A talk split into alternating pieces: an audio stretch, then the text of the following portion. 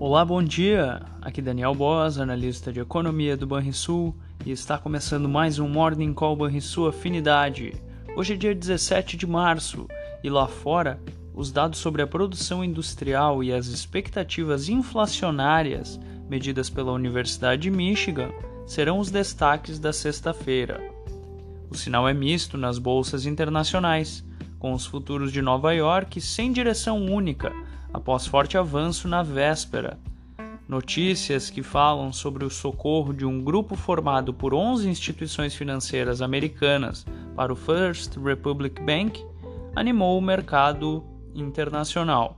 As bolsas europeias, por sua vez, ainda ecoam os ganhos no mercado americano, mas encaram a desconfiança frente à crise no suíço Credit Suisse. Essas foram as notícias internacionais. No Brasil, a grande expectativa será, novamente, em torno da apresentação do novo arcabouço fiscal pela equipe econômica. O bom humor moderado no exterior pode ajudar os ativos brasileiros nesta última sessão da semana. O clima é de ansiedade para conhecer o, novos dados sobre o arcabouço fiscal e para a reunião do Copom, que irá ocorrer na próxima semana. Porém, a princípio, o cenário base segue mantido, em taxa Selic estacionada no atual patamar de 13,75% ao ano. No radar, também está a notícia de que o governo avalia não reconduzir o diretor de fiscalização do Banco Central para mais um mandato. A ver.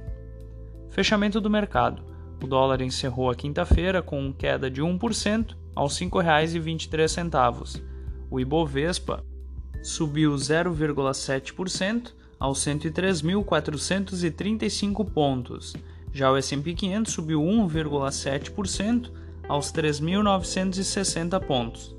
O DI futuro para janeiro de 2024 subiu 7 pontos base a 13,04% e o DI futuro para janeiro de 2028 subiu 5 pontos base a 12,81%. Você ouviu o Morning Call sua afinidade com os destaques do dia.